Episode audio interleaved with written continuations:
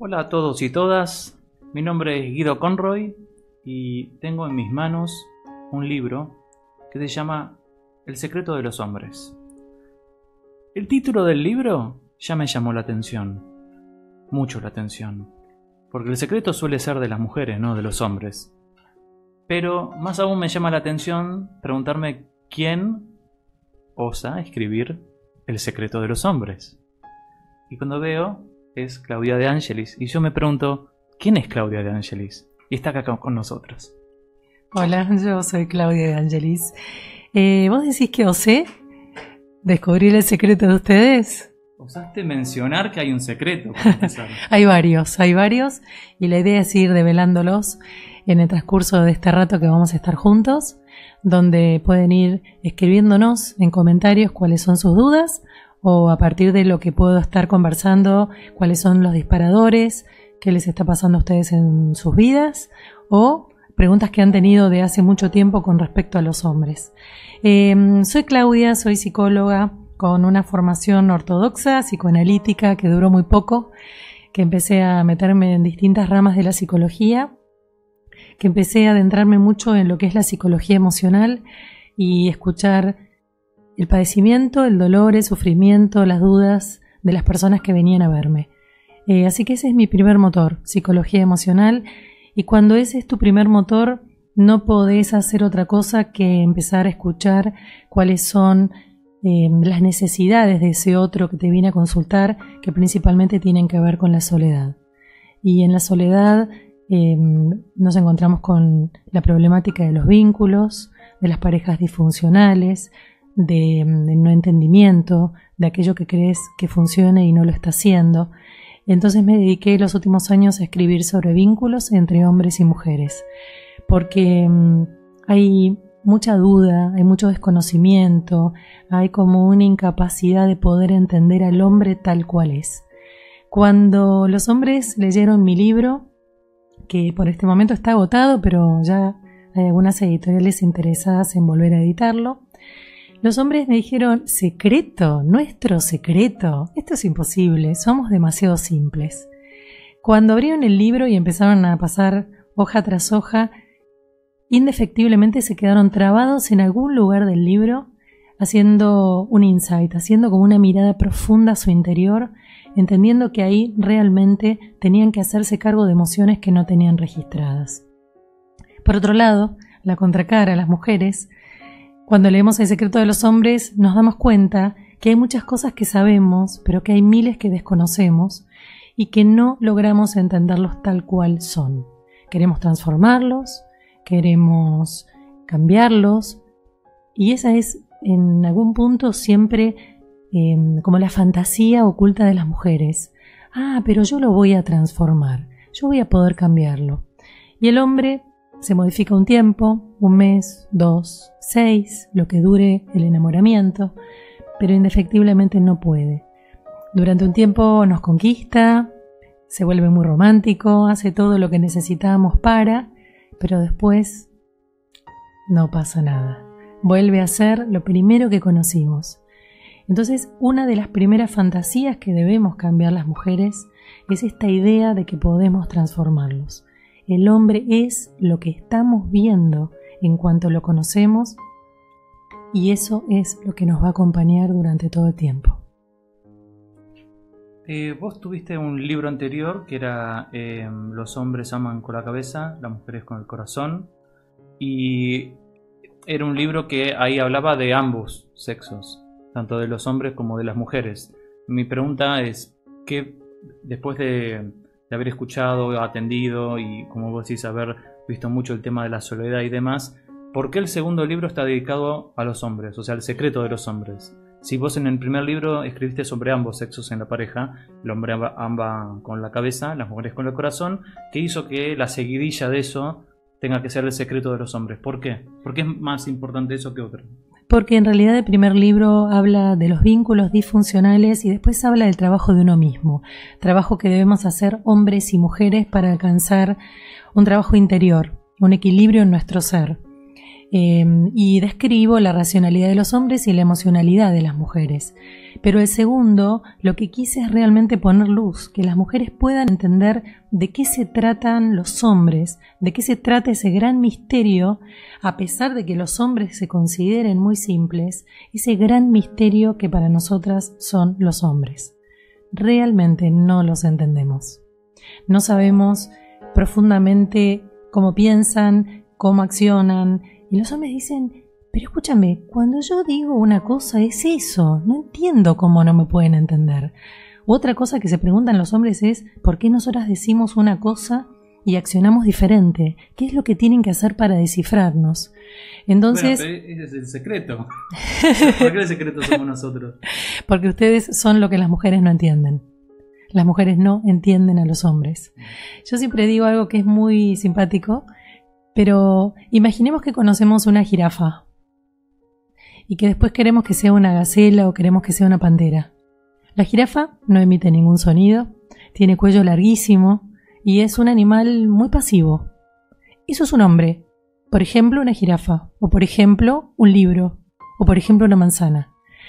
Pero nosotras, con esta fantasía que tenemos del amor y del romanticismo, no vemos lo que es, vemos lo que desea nuestro sueño, nuestra fantasía, el viejo cuento de Cenicienta.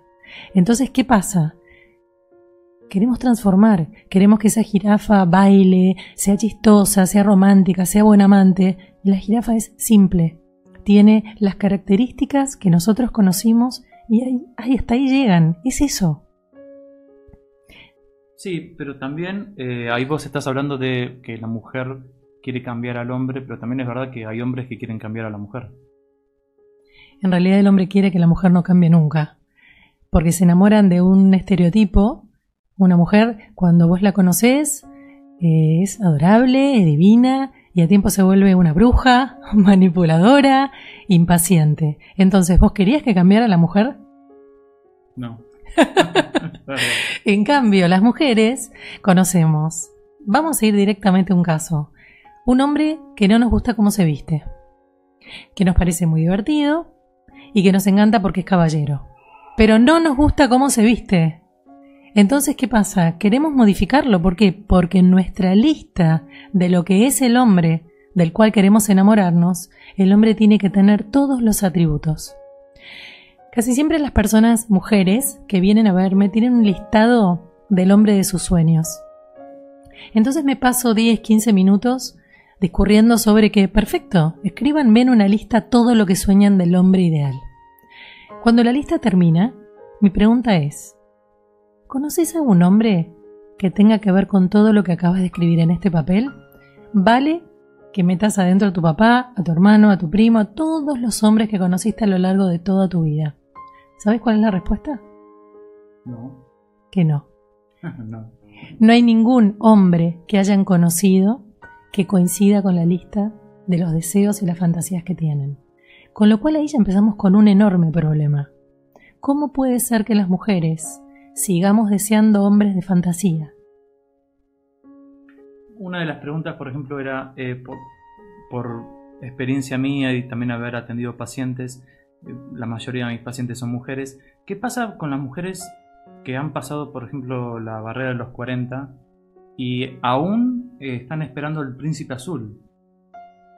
Tienen la garantía de caerse de un piso 200 continuamente, porque mm, el príncipe azul no existe, existe en los cuentos, existe en Disney, pero no existe en la realidad.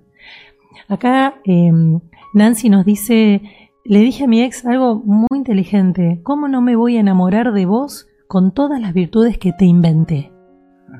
Es buenísimo, porque eso tiene que ver justamente con yo te creé, yo creé un cuento de fantasía y yo lo que quiero vivir es un cuento de Cenicienta, es un cuento de Disney, es un cuento de fantasías. Yo no quiero que vos me muestres que te aburrís, yo no quiero que me muestres que volvés a las 7 de la tarde y te pones un pijama, yo no quiero que me muestres que el fin de semana no me querés llevar a pasear y hacerme una sorpresa de invitarme a, un restaurante romántico con velas y música suave.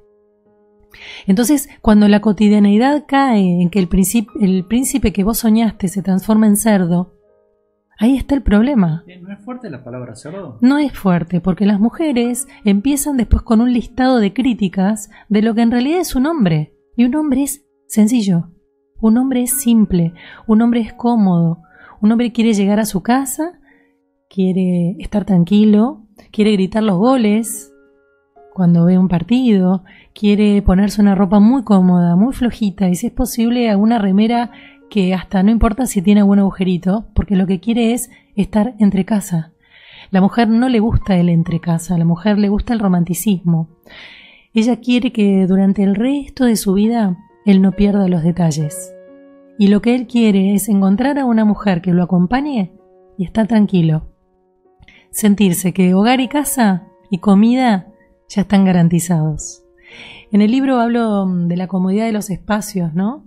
Eh, muchas veces escuché hombres decirme que para ellos su casa sería un ambiente, un solo ambiente, donde hubiera una cama, un baño y una cocina. Pero la cocina, por, por decir, un lugar para tirar los platos sucios porque ni siquiera los lavan.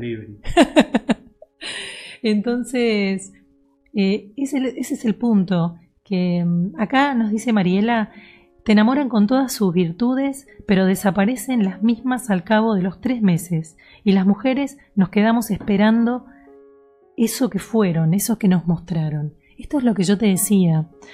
Nosotras nos enamoramos los primeros meses de una etapa que se llama enamoramiento. El enamoramiento justamente es eso, es observar que el otro es perfecto, y en esa perfección, en ese globo, en ese halo que le ubicamos, el otro va a dar exactamente con todo lo que nosotros soñamos. Vos sabés que hay mm, componentes químicos que se liberan en el cerebro para que las personas cuando están en estado de enamoramiento estén en un estado como aletargado, como en una nebulosa, donde no puedan observar de manera crítica al otro. Entonces esto lo que nos dice es, Claro, por eso nos logramos enamorar. Y una vez que hombre y mujer se enganchan, ahí se genera el núcleo y a partir de ahí el cuerpo físico se garantiza la procreación. Entonces es como muy interesante cómo biológicamente y químicamente también la naturaleza nos juega una zancadilla para decir, te vas, se van a enamorar chicos porque los necesitamos juntos para que la humanidad siga andando. Entonces, bueno, ahí está la gran diferencia de la complejidad de detalles que somos las mujeres y de la simpleza de lo que significa un hombre. Entonces, de algún modo lo que estás diciendo, o al menos por ahí te estás comunicando a las mujeres, digamos, es que no van a tener lo que quieren. Exactamente. Mirá lo que dice Fer, que casi nos responde. Me dice, mm, vos decís entonces que las mujeres no entendemos lo simple y queremos encontrar ese cuento de hadas, ese príncipe azul que no encontraremos nunca, y lamento decirte, Fer, que no lo vamos a encontrar nunca. Pero simplemente porque un cuento está en el nivel de la fantasía, y el nivel de la fantasía no se transforma nunca en realidad. Son dos niveles paralelos que no se cruzan, son como si fuera dos bandas que tienen que ver con otra vibración. La fantasía, no solamente la de nuestro deseo del hombre perfecto, sino simplemente muchas de las fantasías sexuales que podemos tener tampoco se plasman en la realidad, porque justamente plasmarlas es sacarlas del estado de fantasía. Y con esto del príncipe azul y de cuento de hadas, estamos poniendo al hombre en un estado de fantasía y en una franja de irrealidad y de idealización. Esos hombres, chicas, no existen, lo cual no quita que podamos conectarnos, entablar un maravilloso vínculo con un hombre real. El hombre real es lo que vos ves al principio, es lo que vos te encontrás en esencia. Sacale la decoración de las lindas palabras que te dice al oído y saca esto que decía eh, Mariela, ¿no? Y saca estos detalles románticos que hacen que el hombre corteje y ponga todo lo que tiene al asador. ¿No? Yo digo, es como si echaran toda la carne al asador y una vez que comieron, se golpean la panza y dicen, oh, qué rico comí y ahora me voy a dormir una siesta. Y la mujer quiere que siga el romance, que sigan las palabras lindas, que siga llevándola de un lugar al otro, justamente para seguir conquistándola. Y el hombre una vez que lanzó su flecha y logró cazar su presa, quiere descansar, quiere dormir tranquilo en su cueva, hasta que después le dé mucho hambre dentro de un buen tiempo y vuelva a tener que tirar la flecha. Hay alguien que preguntó eh, por qué tanta histeria en las mujeres. ¿Tiene que ver con lo que acabas de decir? Em, la histeria de las mujeres no, tiene un poco que ver con que em, pasado los últimos tiempos las mujeres em, al volverse tan independientes sintieron la necesidad de tomar las dos riendas.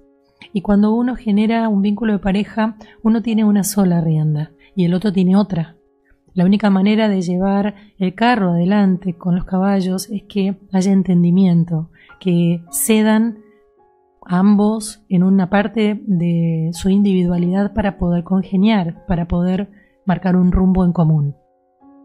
La histeria de las mujeres tiene que ver con que se han subido a una posición muy manipuladora Em, de, mucha de mucha directiva, donde las cosas son como ellas definen, y además la mujer ha adquirido muchos roles que antes llevaban los hombres. Son independientes económicamente, son intelectualmente preparadas, entonces muchas, no estoy hablando de extremo, porque la histeria estamos hablando de una patología, no del común de las mujeres. Em, la mujer cuando se sale de banda, digamos, cuando cuando excede esta parte de equilibrio, se vuelve histérica porque se vuelve dominante. Quiere que las cosas sean indefectiblemente como ella cree, y esto ya es como una parte enfermiza. La histeria no hablada como un manual de psicología, ¿no? Que la histeria descrita por la psicología habla de un triángulo. La mujer que necesita un hombre que esté ocupado para ser. Me imaginé que cuando estaba preguntando ella tenía que ver con la histeria de de la neurótica, ¿no? De la, de la que se ponía de mal humor. Y mm, el punto es este, es no considerar la posición del hombre y querer ocupar ambas. Si yo estoy con... La histeria es, como... nada le viene bien. Exacto, una neurótica. Mm. Entonces, yo quiero hacer lo que yo quiero y quiero que vos hagas lo que yo quiero. Entonces no nos estamos entendiendo, porque yo no estoy respetando tu posición ni te estoy respetando como individuo. El otro día le dije a una persona, vos querés un compañero de vida. Y la descripción que me estaba haciendo la mujer era, y porque yo quiero que me lleven a comer a un lugar lindo, yo quiero que me vengan a buscar con un lindo auto, y yo no estoy para compartir con alguien que esté en una posición menor que la mía. Entonces yo la miré y profundamente le dije, ¿pero vos querés un compañero o querés un sponsor? Y esto es lo que en algún punto se escucha mucho de las mujeres. No, porque yo quiero que tenga una posición económica alta y yo quiero que me lleve a comer acá y allá. Entonces, realmente parecen que lo que quieren es un hombre para dominar, ¿no? A nivel histérico, para manipular, que las lleve a donde ellas quieran, que estén en lugares muy de moda, que coman rico, pero realmente no compañero. Porque muchas veces los compañeros son personas muy profundas que la economía es un detalle extra.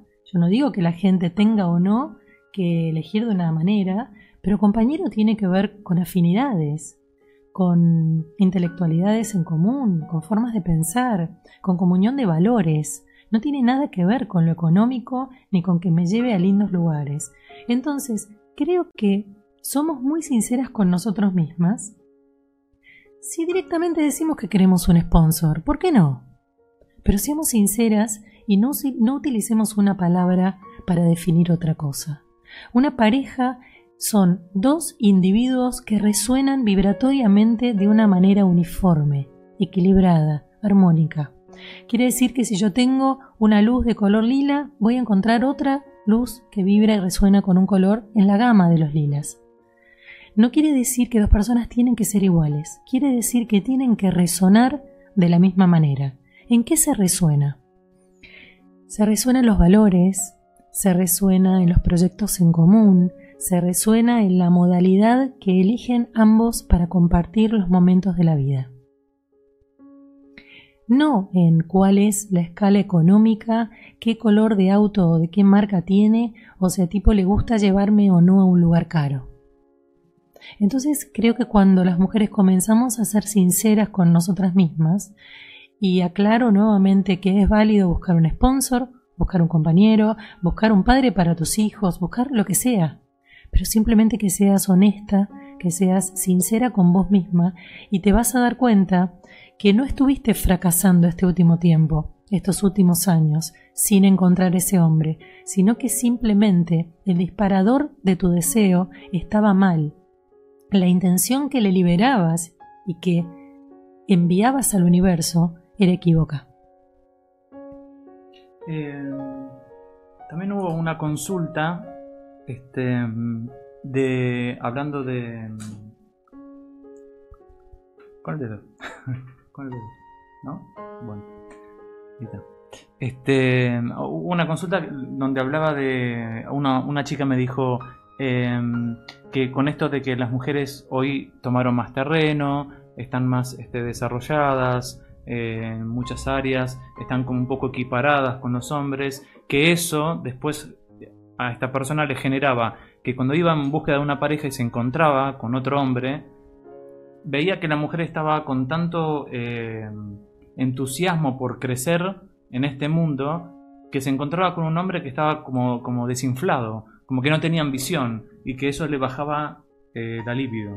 Bueno, eso está pasando muchísimo porque por este punto que hablábamos antes. La mujer ha ganado tanto terreno.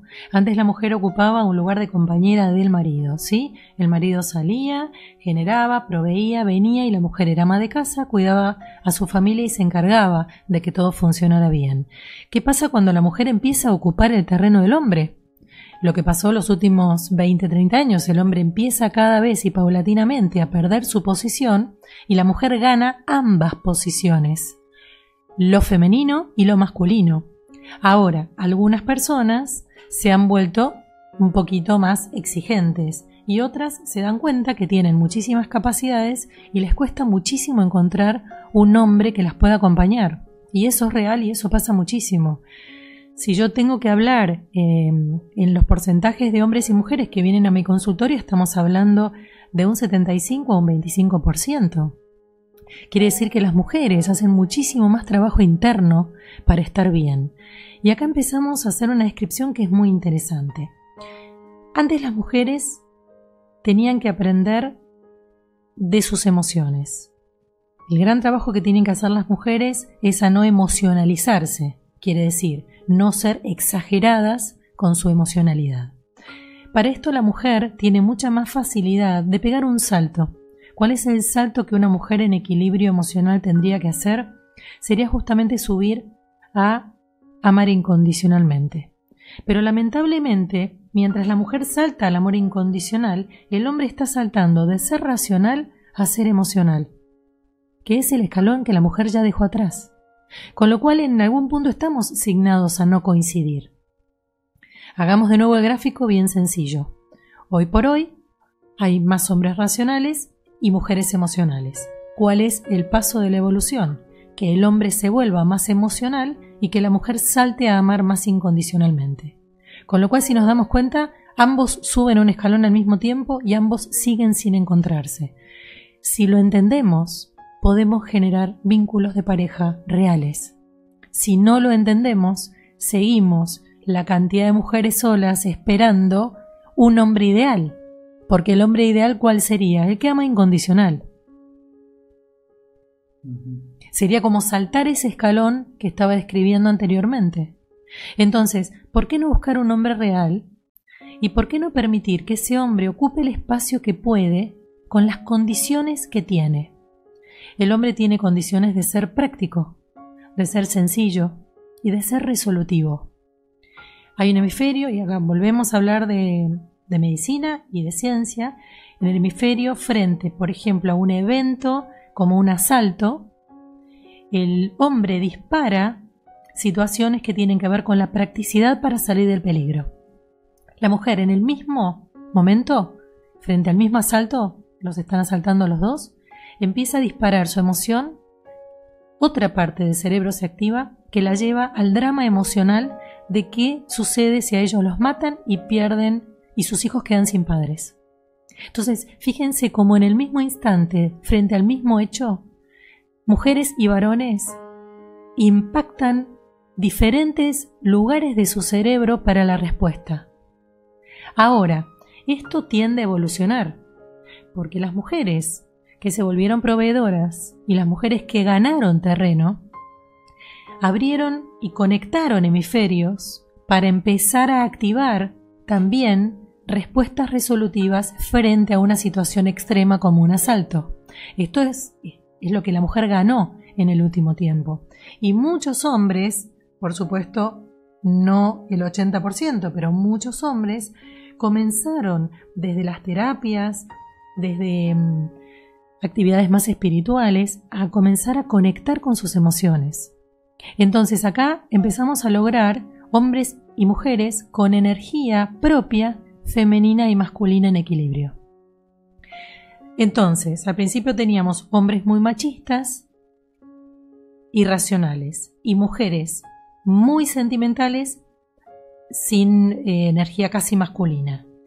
Al empezar a evolucionar, la mujer empieza a adoptar más energía masculina, que es energía de acción, energía de movimiento, energía física, y el hombre comienza a volverse más emocional. Fijémonos que la década de los hombres de 30 años, 30 y pico de años, son excelentes padres. Asumen actividades de los chicos, los llevan a los médicos. En cambio, si nosotros saltamos hoy por hoy a generaciones de 60 a 65 años, ninguno de esos padres llevaba al hijo al médico. Entonces, la generación de estos baby boomers, ¿no? que son los hombres de 60, 60 y pico, 70, son centros, son ególatras, o sea, el centro son ellos, y después gira todo el mundo en torno a ellos. Si nosotros vamos bajando las décadas, nos dirigimos casi a los hombres de 50, son hombres que empiezan lentamente y muy poquito a activar la conexión con hijos. Y si va, llevamos a la generación de los 30 y pico, nos encontramos con padres muy activos en la crianza de los hijos. Y esto va mejorando a medida que pasan las generaciones. Lo que pasa es que lo que estamos pagando hoy es un desajuste enorme de los últimos 20 años, donde la mujer para ganar terreno comenzó a observarse sola a sí misma y empieza a aislarse porque lo único que obtiene del hombre es la desilusión. Si hablamos de palabra desilusión, volvemos a tener solapada la palabra ilusión, la palabra fantasía, la palabra cuento de hadas, la palabra cenicienta. Y ahí volvemos a mm, la complicación más grande es que tenemos las mujeres hasta el día de hoy, las adolescentes. Atiendo muchas adolescentes de entre 17 y 24, 25 que ya son jovencitas, em, con la misma ilusión de cenicienta de venida, a menos, a desilusión. Entonces, lo más importante que yo em, les digo a estas personas es que el equilibrio lo tienen que buscar adentro de sí mismas, que el equilibrio no se los va a dar un otro, la media naranja. Son tiempos de individuos, no de medias ni de medios naranjas. El amor hoy se concibe como dos individuos tomados de la mano, hay un lugar en común que comparten, pero luego son individuos, tienen sus tiempos, comparten con sus propios amigos, tienen su meta laboral y conectan con sus propias familias. Y de allí tenemos tiempo en común. Vos y yo hacemos actividades también, pero es un solo dedo de la mano. La pareja es el 20% de tu tiempo en calidad, el resto es relleno. O sea que eh, el término media naranja es parte de la fantasía. Del pasado, exactamente. Voy a encontrar, después de penar y limpiar pisos, se me va a perder el zapatito que me duró dos horas de magia y alguien lo va a encontrar y voy a encontrar el amor de mi vida. El amor de mi vida resuena igual que Cenicienta. No existe el amor de la vida. Sí existe un impacto que hace que te quedes sin habla, que el otro te haga vibrar, que el otro te deje sin habla, claro que sí, sigue sucediendo a cualquier edad de tu vida, pero eso después hay que trabajarlo, después se construye de a dos. Es tan importante aprender a estar solo para poder estar bien de a dos. Es absolutamente fundamental. Entonces, cuando también escucho personas que vienen a decir, bueno, pero yo sigo pidiendo, pidiendo, pidiendo, pero el hombre no aparece. Y yo digo, mientras el hombre no aparece, ¿qué haces de tu vida? ¿Cómo volvés tu vida deseable? ¿Cómo mantenés la pasión? La pasión la mantenés con proyectos personales. La pasión la mantenés con buenas relaciones de amistad, con conexión de tus hijos si los tenés o no, de tus padres si están o no. ¿Por qué la mujer sigue en el altísimo, estadística como te diría, como del 55% de lo que recibo? ¿Por qué la mujer sigue diciendo mi hombre no llega? ¿Por qué creen y siguen repitiendo que hay un amor de la vida? ¿Por qué siguen diciendo mm, mal definido que no llega su alma gemela o siguen penando 15 años por un amor que nunca fue tal? ¿Por qué siguen poniendo al hombre en un lugar ideal? Es allí donde nunca lo van a encontrar. Las mujeres seguimos poniendo al hombre tan alto, jerárquicamente tan inalcanzable, en una lista de mm, virtudes tan exageradamente complicada, que lo único que hacemos es alejarnos y alejar, alejar a esos hombres de la posibilidad de que se transformen en reales. Eh, había escrito una chica en la página hace unos días diciendo que los hombres lo único que querían era mentir, em, tener relaciones con ella y dejarla. Y yo lo que le decía es que ella tenía que empezar a elegir de otra manera, mucho más eh, celosa el no conectar todo el tiempo con cientos de hombres. No vayamos más lejos que a las aplicaciones para conocer otros. Eso es como abrir una ventana a las 8 de la noche en verano. ¿Eso no es un síntoma de la soledad de la que hablaste al principio? Sí, y como opción no está mal, porque yo digo que muchas veces las mujeres tienen que activar y poner en práctica a su mujer, y me parece que es una manera de poder entrenarse, ¿no? De poder conocer hombres y poder entender si mienten, si no, si son verdaderos, si lo único que quieren es tener relaciones y listo, si mm, las contactan pero después no les hablan. Pero bueno, esto es un entrenamiento y es una manera de autoconocerse, de saber si tu mujer está muy inmadura o si tu mujer está un poco más hábil de poder filtrar y percibir quién es ese otro. Y volviendo a lo que te decía de esta, ventana abierta a las 8 de la noche en verano, ¿qué es lo que principalmente entran? Mosquitos. Entonces, cuando nosotros hablemos una aplicación donde tenemos, no sé bien los números, pero debe haber un millón de opciones, un millón y medio de opciones, y yo paso simplemente una ventana y elijo a alguien por si la foto tiene que ver con mi deseo y mi ilusión, si está cerca de un barco, si está en un lugar del mundo, si está vestido de determinada manera. Eh, yo lo que digo es que lo que están recortando es una porción banal, que no está mal, pero que esa porción banal va a ser un uno por mil de lo que esa persona es. Con lo cual, la foto puede ser o no un primer paso, pero hasta que vos conozcas a esa persona, tienen que pasar muchas veces para que converses, para que conozcas sus vínculos, para que pasen la suficiente cantidad de variedad de situaciones para que lo veas obrar, reaccionar, em, opinar. Entonces, creer que uno va a observar una foto en una aplicación de encuentros de hombres y mujeres y que ese va a ser el amor de tu vida es algo absolutamente absurdo. Y esto es mucho más común de lo que creemos. Em, si, el hombre lo primero que hace es conquistar y después se queda tranquilo, ¿no? Digamos. Entonces, eh, de algún modo, eh, ¿qué pasa, por ejemplo, con una mujer que dice, empieza una relación, conoce a un hombre y está como loca eh, investigando y diciendo, seguro me está mintiendo, me debe estar mintiendo? Esto no puede ser tan bueno como se está presentando, me está mintiendo, y se empieza a hacer la cabeza con eso. Porque si lo que vos decís es que al principio conquista después se queda quieto, es como que está mintiendo. No, porque conquistar no es mentir, es simplemente cazar, son cazadores. Entonces, es la parte primitiva del hombre y es, a ver, no vayamos más lejos de la naturaleza. ¿Quiénes son las aves que tienen las plumas de mayor cantidad de colores? El pavo real es increíble que tiene una cola de mil colores iridiscentes, es macho. La hembra tiene un color grisáceo marrón horrible. Todas las aves son así. Los, los peces que tienen más colores y más eh, aletas son los machos. ¿Por qué? Porque el macho tiene que llamar la atención a la hembra para poder servirla. Entonces, esto es algo primitivo que no podemos condenar, porque es lo mismo que condenemos a una mujer por pensar mucho. Es la naturaleza de cada uno. El hombre apunta a una caja vacía, a una nada, a la simpleza de una idea y un foco por vez, y la mujer es multitareas. La mujer tiene la capacidad de estar atenta a siete, nueve, diez actividades al mismo tiempo y ser efectiva en todas ellas. El hombre es práctico y la mujer es detallista. Y esto viene también de lo primitivo. Cuando el hombre era mm, un ser de las cavernas, el hombre tenía que salir a cazar, a cazar con Z, su presa, tenía que superar el propio miedo que le daba porque las bestias eran mucho más grandes que las de ahora, pero cuando él traía la presa, él se echaba a descansar.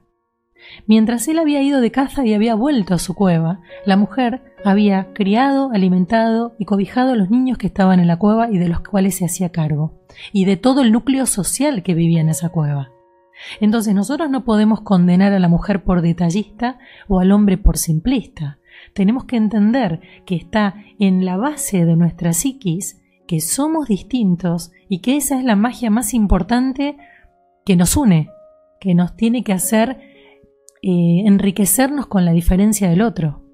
Pero para la mujer que está perseguida diciendo me están mintiendo o no, ¿qué habría que decirle a esa mujer? Decirle, espera eh, que pase la etapa de conquista y de enamoramiento y ahí lo vas a conocer, mientras tanto disfrutar.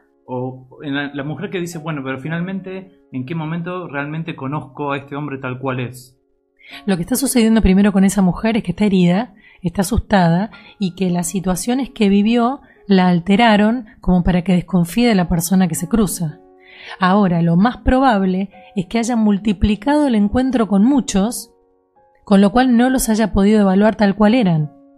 Haya depositado su fantasía, proyectado su sueño en un montón de sanguangos que no eran más que mosquitos en verano. Pensemos en nuestras abuelas. Se enamoraban tal vez una o dos veces en toda su vida. Y ahora todo el tiempo es de descarte. Ah, tuve un vínculo tres meses, ahora corté, pero bueno, ya tengo otro. Ay, este me encanta porque este tiene camisa rayada y apareció con un barco atrás. Ay, no, bueno, este es profesor de filosofía. Ay, no, bueno, este, pero no sabemos ni quién es. Solo que dentro del plumaje de colores te atrajo.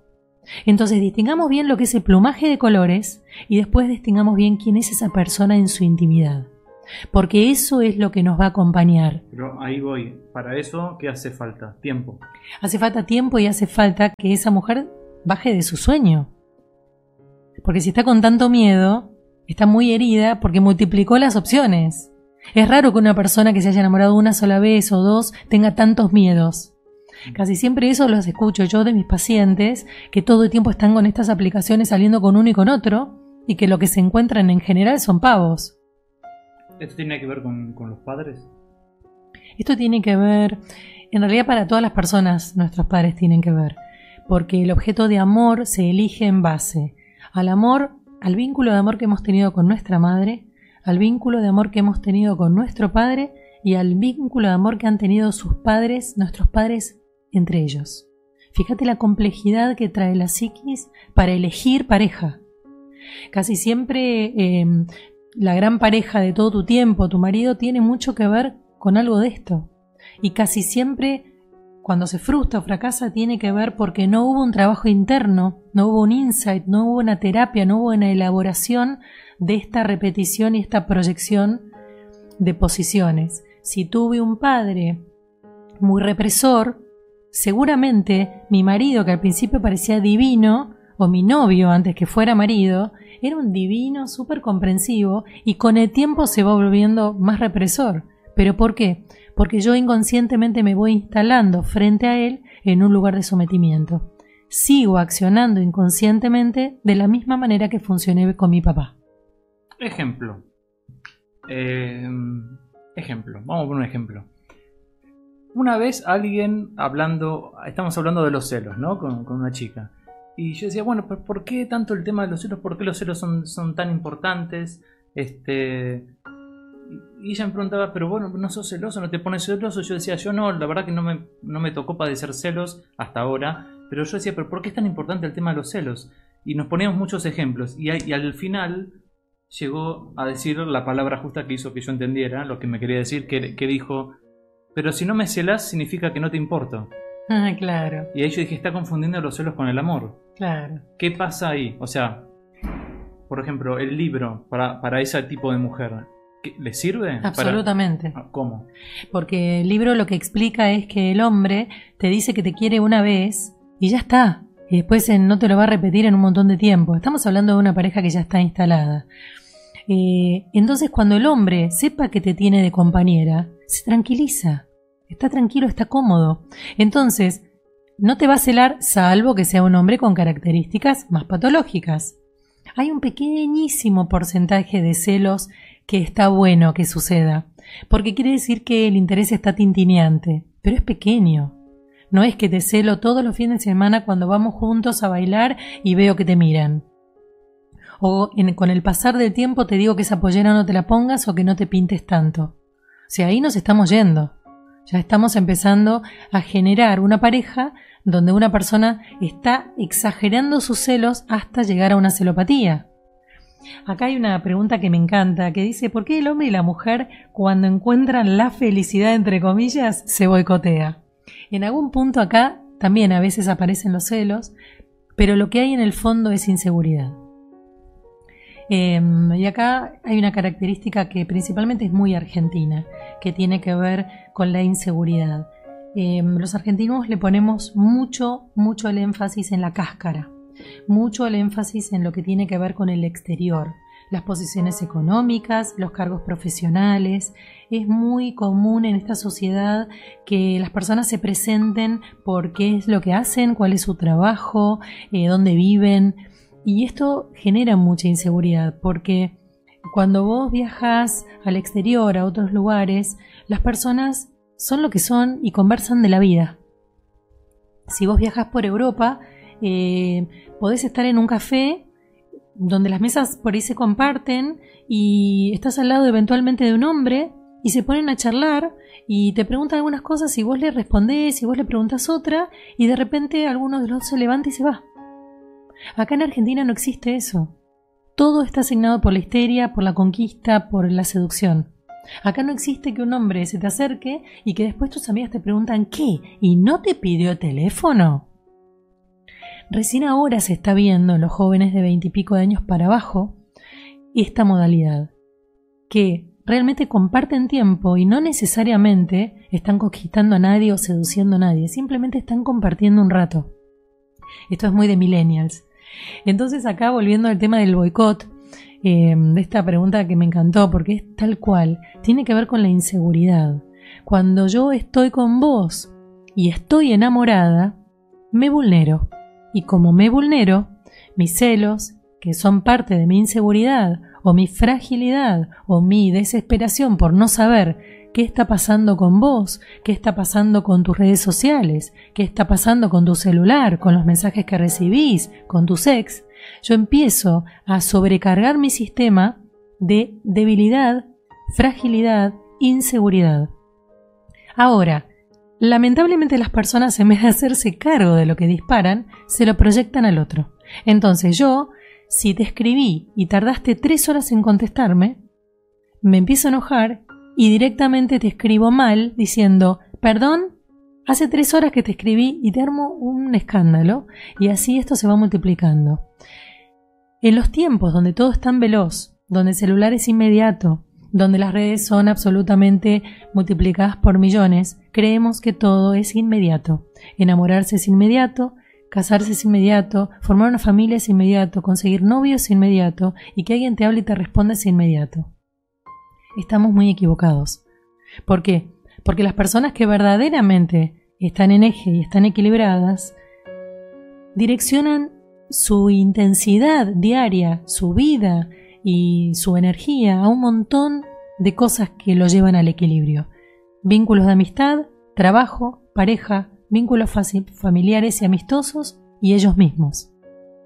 Entonces, en este tiempo donde son las 10 de la mañana, 12 del mediodía, 2 de la tarde y yo estoy trabajando y vos me escribís 5 mensajes y yo no te los estoy contestando, es porque mi trabajo posiblemente sea tan estresante que me está requiriendo y está requiriendo de mi atención. Con lo cual yo no te puedo estar respondiendo tus 5 mensajes. Que no, si estoy laburando, estoy laburando, no puedo estar atendiendo. ¿Te das cuenta? Pero eso nos pasa también a las mujeres que estamos muy ocupadas. Con lo cual, yo no puedo después explicarte que yo te quiero mucho y sos único. Yo tengo que entender, y los hombres piden por favor de rodillas que entendamos que no pueden estar respondiendo todo el tiempo a nuestros mensajitos. Entonces, esto me pasa a mí con pacientes que tengo con trabajos muy exigentes y con hombres que tienen también trabajos donde requiere de atención y de concentración. Entonces, nos encontramos después, charlamos de todo lo que nos pasó durante el día, generamos vacío, generamos deseo. ¿Para qué te quiero ver todos los días si no tengo ganas? ¿Por qué no puedo juntar ganas? ¿Por qué no te puedo extrañar? ¿Por qué no puedo acumular deseo? Que lo que va a lograr es un encuentro de mucha mayor calidad, de muchas más ganas. Hay que ganarle al tiempo de la inmediatez. La inmediatez nos está aniquilando está haciendo que los vínculos sean absolutamente em, un rayo, un rayo que cae en un segundo y tiene que suceder. Las personas nos enamoramos pocas veces en la vida. Pocas veces en la vida conseguimos un amor para construir. Entonces, si estamos frente a un celular con un millón y media de opciones, lo más probable es que apenas una y con suerte sea con la que resonemos capaz que sea un amigo de trabajo, capaz que sea lo que fuere. Entonces, por favor, viajar al interior nuestro. Acá hay hombres cantando un gol, no sé si lo escuchan, pero esto es un hombre. El hombre es un domingo a la noche, mientras ustedes están escuchando cómo crear un vínculo profundo, y que grita y que se juntó con otros seis amigos a gritar el gol siguiendo una pelota con una camiseta de un color con 22 personas que siguen algo que se está moviendo sin sentido. Eso es el hombre porque en ese momento descarga, descarga mm, toda esa energía que tiene masculina, atonta, el hombre, el, hombre necesita tontar, el hombre necesita después de estar en, el bosque, en el, eh, atacando la selva con las bestias de lunes a viernes, necesita llegar a casa, lo más probable es que en silencio y que sepamos que ese silencio de Él.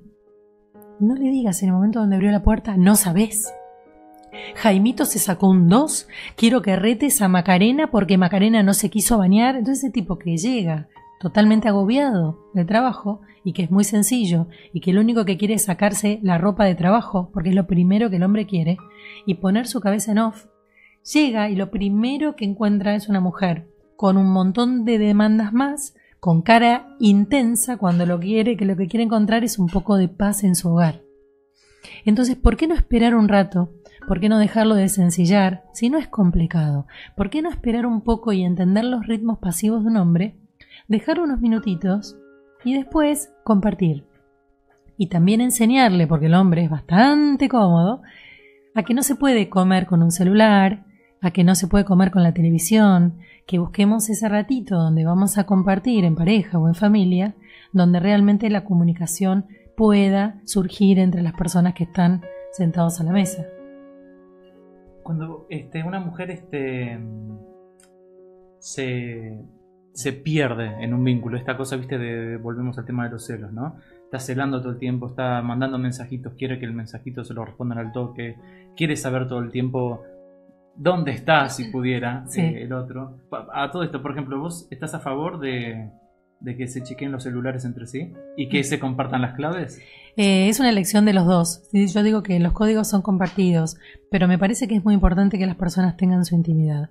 Que tener su intimidad no significa que están trampeando. Pueden o no hacerlo, pero eso no significa Ahora, vos te das cuenta cuando una persona te está trampeando, porque se pone inquieto, porque no se despega de su celular. Entonces no hace falta que vos tengas la clave, vos ya estás vibrando que algo está sucediendo. Deja de conectar con vos, eh, no quiere intimar, llega cada vez más tarde. Es tan fácil observar cuando un hombre tiene desinterés. Entonces, lo que es importante para una mujer es generar misterio. es generar vacío, porque el hombre responde al vacío, el hombre responde al deseo. Entonces, generáselo. Ponete linda, salí, no digas cuánto vas a tardar en volver. ¿Entendés? Porque el hombre se va a inquietar. Y no olvidemos que el hombre es, un es una persona que caza presas. Entonces, cuando diga, perdón, estás muy linda, ¿con quién vas? Ah, no, voy a salir con las chicas. Y que después no estés respondiéndole todo el tiempo al teléfono. Genera misterio. El, misterio. el misterio atrae. El misterio, el misterio lo que hace es generar encantamiento y el deseo que tuvo el hombre cuando te conoció. Necesitaba conquistarte ¿por qué? Porque no eras segura. Porque no le eras segura. Él no sabía si eras de él. Entonces, no seas tan fácilmente de él. Ese es un gran secreto, es una gran herramienta que podemos utilizar para no facilitar tanto. La mujer enseguida cría, la mujer argentina cría, malcría, envicia. El hombre lo que dice es, ¡Ah! esto es lo mejor que me pasó. Llegué al Edén y la tengo a la esclava, a la geisha, que hace todo lo que quiero, porque la mujer también conquista. La mujer también al principio muestra una cara que después no sostiene. Te doy todo, te regalo esto, te doy el cafecito y después, cuando me lo pedís, que lo das por hecho, te gruño. Ah, servítelo vos. Entonces, tampoco muestren tanto idilio si después no lo van a sostener. Y la mujer, de vuelta la pregunta está, que la mujer que se pierde con los celos o con lo que fuera, ¿es una mujer que se pierde por la pareja o es, como dicen acá en el chat, una mujer que ya estaba perdida de antes? Es una mujer muy insegura que está en búsqueda de un otro. Entonces se va a perder todo el tiempo porque lo que ella quiere es suplir su vacío. Ella no quiere un compañero. Compañeros son dos individuos. Yo no quiero un individuo, yo quiero alguien que me llene mi vacío. ¿Cuál es mi vacío? La soledad de pareja. Entonces, vos, si vos comenzás un vínculo con la soledad pareja tan viva, los hombres escapan, los hombres salen corriendo. Muchos me dicen, no terminamos de tomar un café y ella ya está con el traje de novia, hablándome de hijos, hablándome de futuro, y yo no sé, convengamos que el hombre es muy físico, el hombre en la mayor parte de las veces quiere encontrarse con vos para hacerse el galán e intimar. Lo que quiere realmente, si puede, es tener sexo. Y esto es una clave. Entonces, por supuesto que los, los hombres tienen sus delicadezas, algunos son mucho más brutales y otros son más disimulados, pero el hombre en realidad lo que va es biológicamente por lo que necesita, que es una hembra. Entonces, algunos son más caballeros, otros son más románticos y otros son más brutos. Pero en definitiva, la mayor parte del porcentaje lo que quiere es acostarse con vos. Entonces, tranquila, estamos hablando más que nada las aplicaciones. Si vos me decís un compañero de trabajo que conoces hace dos años, claramente lo que quiere es conocerte, le gustás, se conocen hace un tiempo y ya el tiempo de intercambio dio para mostrar un interés que es diferente. Mm. Depende en qué contexto lo conozcas. Pero este es el punto. Si una mujer está tan desesperada, bueno, tiene que ver con una inseguridad y con un vacío personal de ella muy grande. Las mujeres que tienen mucho vacío de soledad de pareja realmente se, se transforman en algo insoportable. ¿Por qué? Porque están con el anillo comprado de casamiento. Los hombres huyen indefectiblemente. Entonces, ¿qué pasa con esa mujer? Sigue conociendo desesperadamente y cada vez se pone más nerviosa y, más desesperada. ¿Por qué? Porque quiere algo, ella quiere tapar un agujero. Y además, lo que también está el tema de qué quieres, una pareja o un padre para tus hijos. Exacto. Y además lo que posiblemente encuentre esa pareja, esa persona, es una pareja tan necesitada como ella. Se van a unir, no hay duda que se van a casar, pero Dios sepa qué va a suceder de ellos dos, porque esas dos personas se unieron con un enorme vacío que se los está llenando el otro. Y es una incógnita. ¿Por qué? Porque entonces ahí sí se unen medias naranjas. Dos mitades con mucho agujero que está completado por el otro. Entonces esto no es bueno ¿por qué? Porque esto es muy desequilibrante. Son personas que suelen fagocitarse mucho y perder sus amistades. Pero ¿qué pasa después si algo empieza a suceder en el vínculo? Los vínculos indefectiblemente se desgastan. Cercanos al séptimo año o al décimo o doceavo año, los vínculos se desgastan mucho, la convivencia desgasta mucho y mucho más en estos tiempos, donde queremos novedad, queremos sabores, queremos pasiones. Entonces, cuando esto empieza a decaer, se complica muchísimo, porque mm, ¿qué va a pasar? Perdimos nuestros amigos, perdimos nuestros proyectos. Yo conozco mujeres que se separan, que no generaron economía propia y que no pueden separarse de hombres que las acosan de alguna manera psicopática, leve, media o grave, y no pueden salir adelante porque dependen de la provisión de este hombre.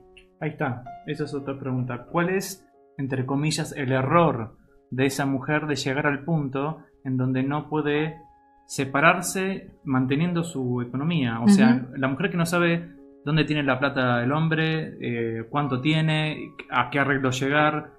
Tantas mujeres atiendo que están en esa posición. Sí. Eh, primero, ¿cómo es que hacen para llegar a ese lugar? ¿Y cómo evitar llegar a ese lugar? Bueno, las generaciones nuevas ya están evitando lograr ese lugar porque se paran en sí mismas, tienen en claro la mayor parte de las jóvenes, nosotros no, que tienen que generar su propia economía y que no la pueden perder. En cambio, generaciones de mujeres de finales de los 30, 40, 50, 60, 70 han sido provistas mayormente por los hombres, con lo cual han vuelto su actividad profesional absolutamente inútil. Son personas que no saben generar dinero. A ver, otras tienen la fortuna de que hay hombres muy proveedores y muy de compartir, pero son los menos. El hombre se enamora de su dinero, se enamora de su profesión y va por eso.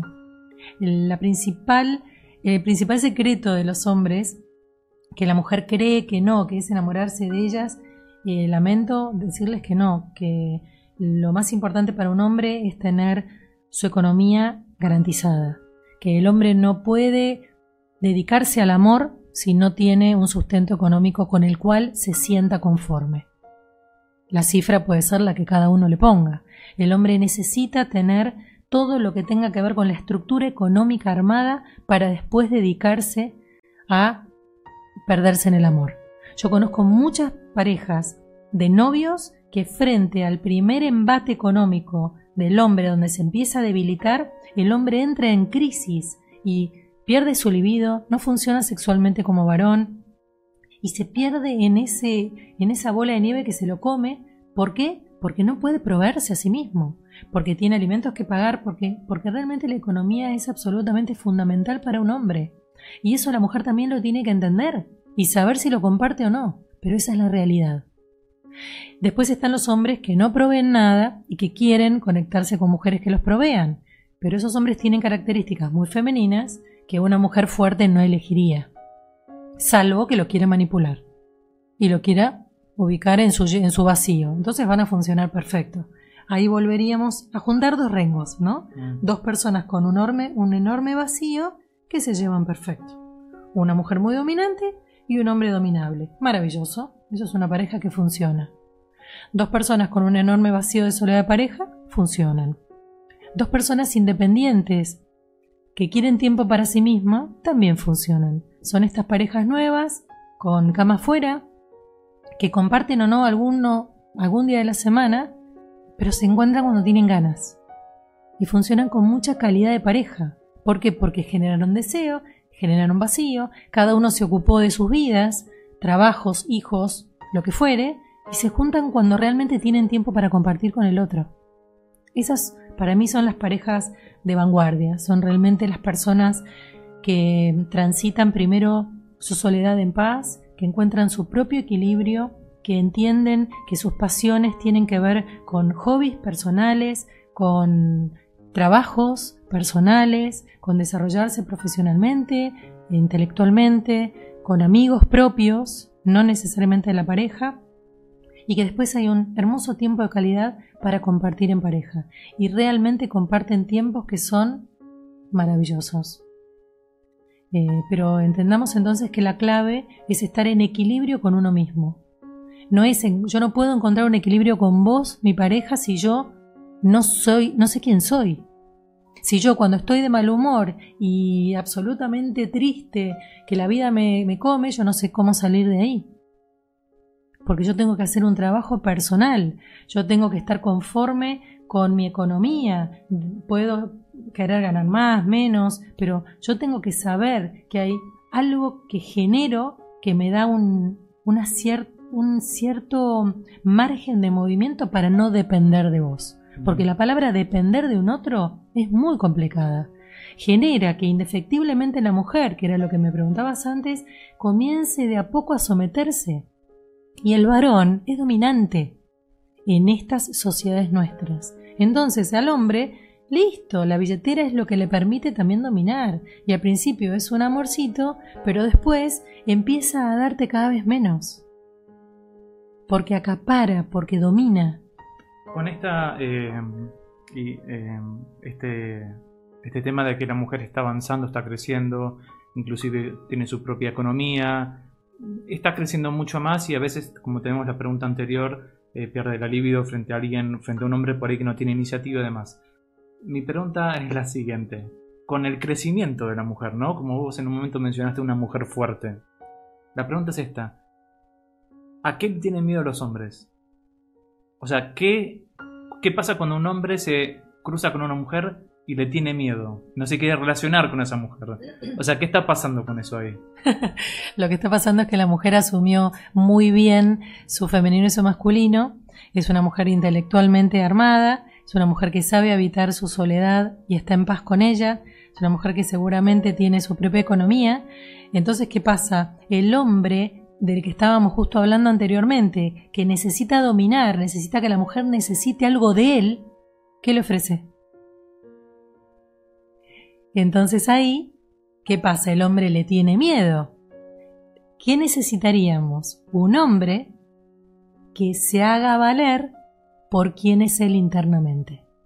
Que salgamos del hombre cáscara, del hombre que tiene el superauto, tiene la super posición, que sea un hombre consistente por quién es Él internamente. Si después tiene la posición o no, maravilloso, la pasamos bárbaro. Pero quién es Él internamente. Y para eso el hombre tiene que viajar a su interior emocional, tiene que conectar con lo que siente no con la mente, que la mente provee y arma una estructura económica, sino quién es. De algún modo estás diciendo que el hombre quiere una mujer incompleta. sí, el hombre inmaduro sí. Porque necesita una mujer que lo necesite. Quiere al lado una mujer a la cual él le muestre una pluma de color y ella se desmaye. La mujer que necesite, es que una persona en equilibrio no necesita a nadie. No, no, ya sé, pero el hombre quiere que, lo necesiten o que dependan de él. Y ambas. Ah. Porque cuando dependen de él, su economía vale. Cuando lo necesitan, él está ahí y se abre la campera y tiene una S gigante. Ese es el punto. Ahora, ¿qué pasa con estas sociedades que ponemos al hombre en el lugar de superhombre? O de tipo que no sirve para nada. Porque a veces hay comentarios de mujeres absolutamente desvalorizantes hacia los hombres. ¿Pero por qué? El problema es nuestro, porque los jerarquizamos. O son nuestro ideal o son nuestra desilusión. No hay nada en el medio.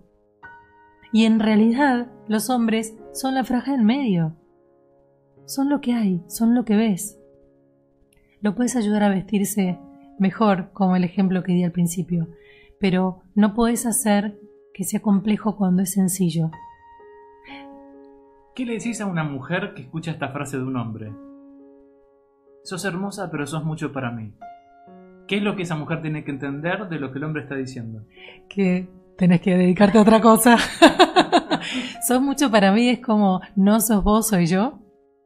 el hombre siempre, cuando vos lo conoces por primera vez, siempre te dice una verdad. Si uno está atenta a lo que dicen y no a lo que vos querés escuchar, a lo que él dice y no a lo que vos querés escuchar, vos sabés perfectamente quién tenés adelante. No estamos hablando de las personas disfuncionales o las personas con enfermedades psiquiátricas, estamos hablando de un hombre normal. El hombre es muy sincero. El hombre te dice al principio, mira que yo no estoy para ponerme novio. Escúchalo, te pido por favor. Cuando un hombre te dice, vayamos lento, quiere eso, quiere ir lento. El hombre dice lo que quiere. Las complicadas somos nosotras que decimos algo opuesto a lo que queremos. Nos hacemos las superadas, no, mirá que yo estoy sola, estoy muy bien, y yo no, y, y resulta que después estamos con el anillo o el vestido guardado en el guardarropas. Y el hombre se da cuenta, porque nos volvemos insistentes, porque empezamos a no dejarlo ser, porque nos estamos encima. Entonces, regular, regular, avanzar, dejar que el otro avance. Avanzar, dejar que el otro avance. Si vos ves que avanzaste una, dos, tres, cinco, le escribiste y el otro no está escribiendo, esperás. Te fijas si el otro te extraña, si se comunica con vos. Hay algo muy fácil para determinar a un hombre y es que el hombre va por lo que quiere. Si el hombre da vueltas, ándate. Si el hombre te explica que justo su ex mujer o la madre le agarró gripe y está en cama, andate. O sea, el hombre va por lo que quiere. Entonces, si está dando vueltas, sabe que lo mejor que puedes hacer es retirarte. O saber que está dando vueltas y que no sabes hacia dónde van a ir. Pero el hombre es muy fácil de descifrar. Por esto que dije, siempre en un primer encuentro te dice una frase que tiene que ver con su posición, salvo que sea un loquito, ¿no? Una persona, estamos teniendo que tener el resguardo de las personas que están en aplicaciones y que a veces los tipos ya se armaron un speech de mentiras y bueno, entonces sos víctima de eso. Estamos hablando de un hombre normal, eh, que muchos también están en las aplicaciones.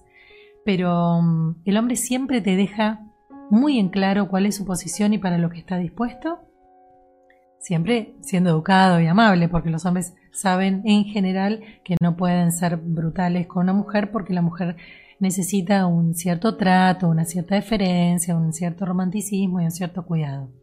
Y después tener mucha atención cuando empiezan a dar vueltas, cuando empiezan a no contestar mensajes, cuando pasan uno o dos días. O sea, la primera vez te puede pasar y puede suceder que el mensaje se haya perdido. Pero cuando vos ves que esto es recurrente, deja de ponerle y proyectarle tu sueño a él y date cuenta que ya no es, no está habiendo un ida y vuelta y ya no está haciendo lo que vos tenés ganas que sea. Entonces, sinceridad con vos misma significa no te proyecto el sueño, sino que observo lo que en realidad hay frente a mis ojos. Te redoblo la pregunta.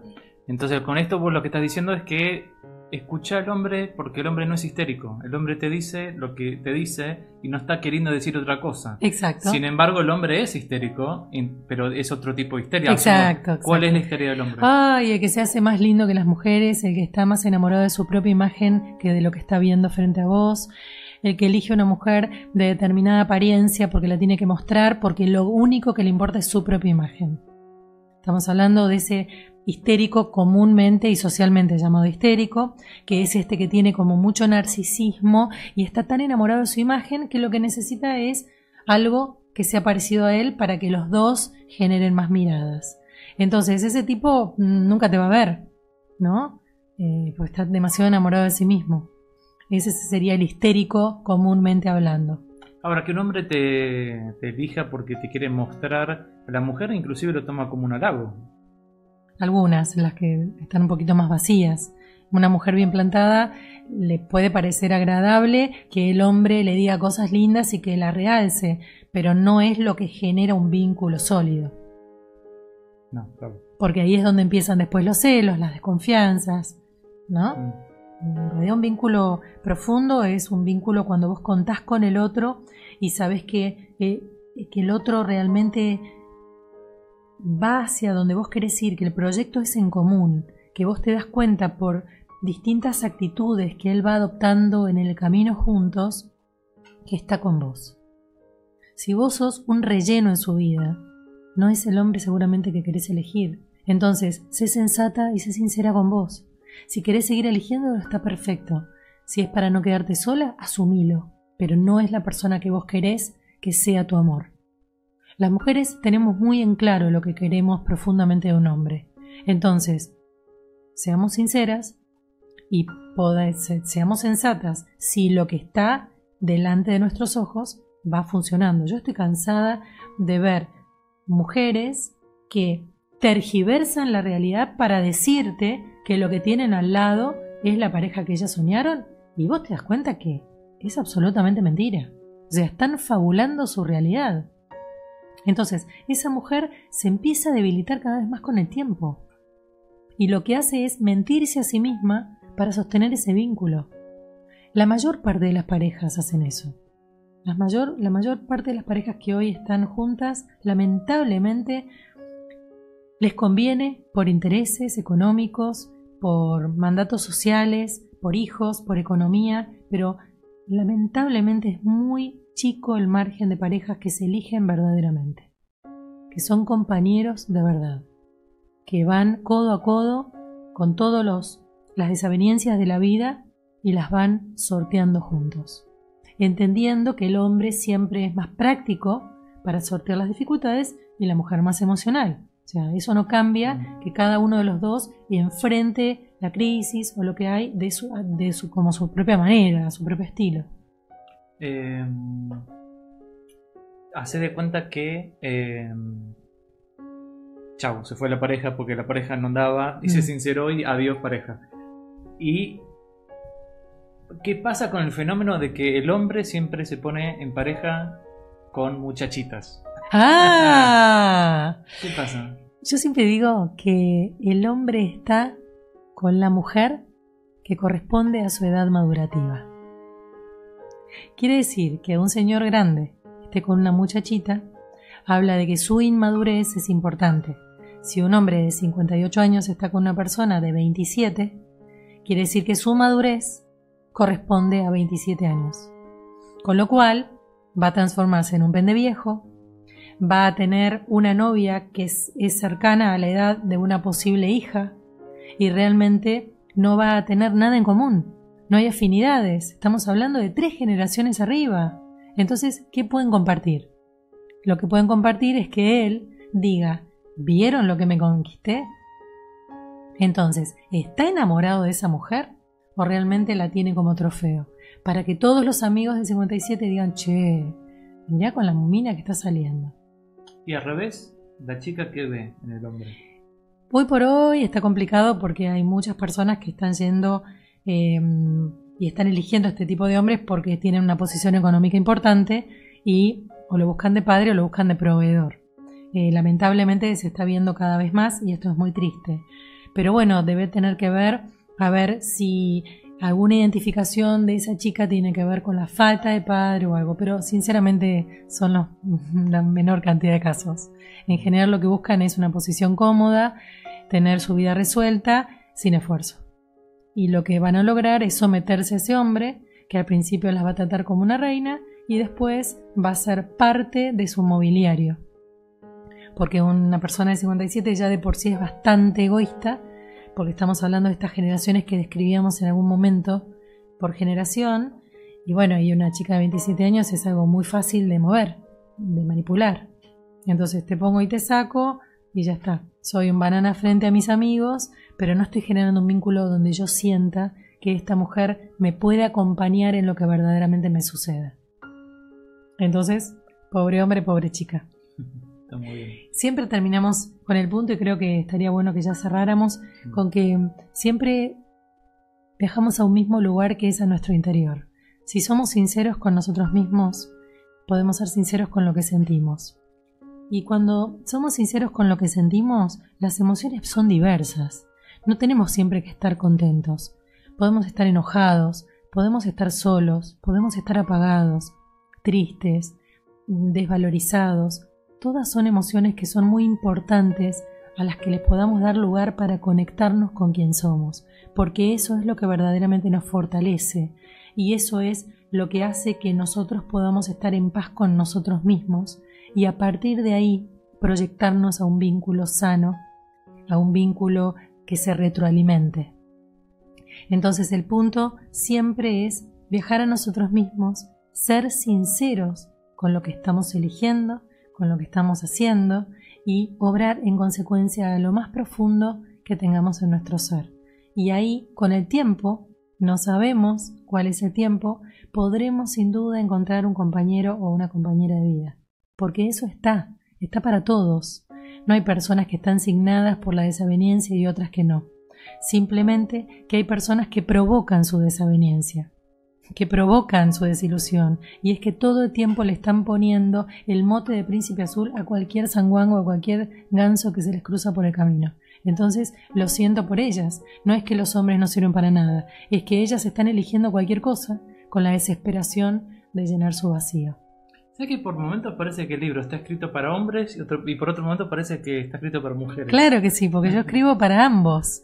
Eh, porque el libro es el secreto de los hombres, pero muchas veces los secretos los conmueven ellos también.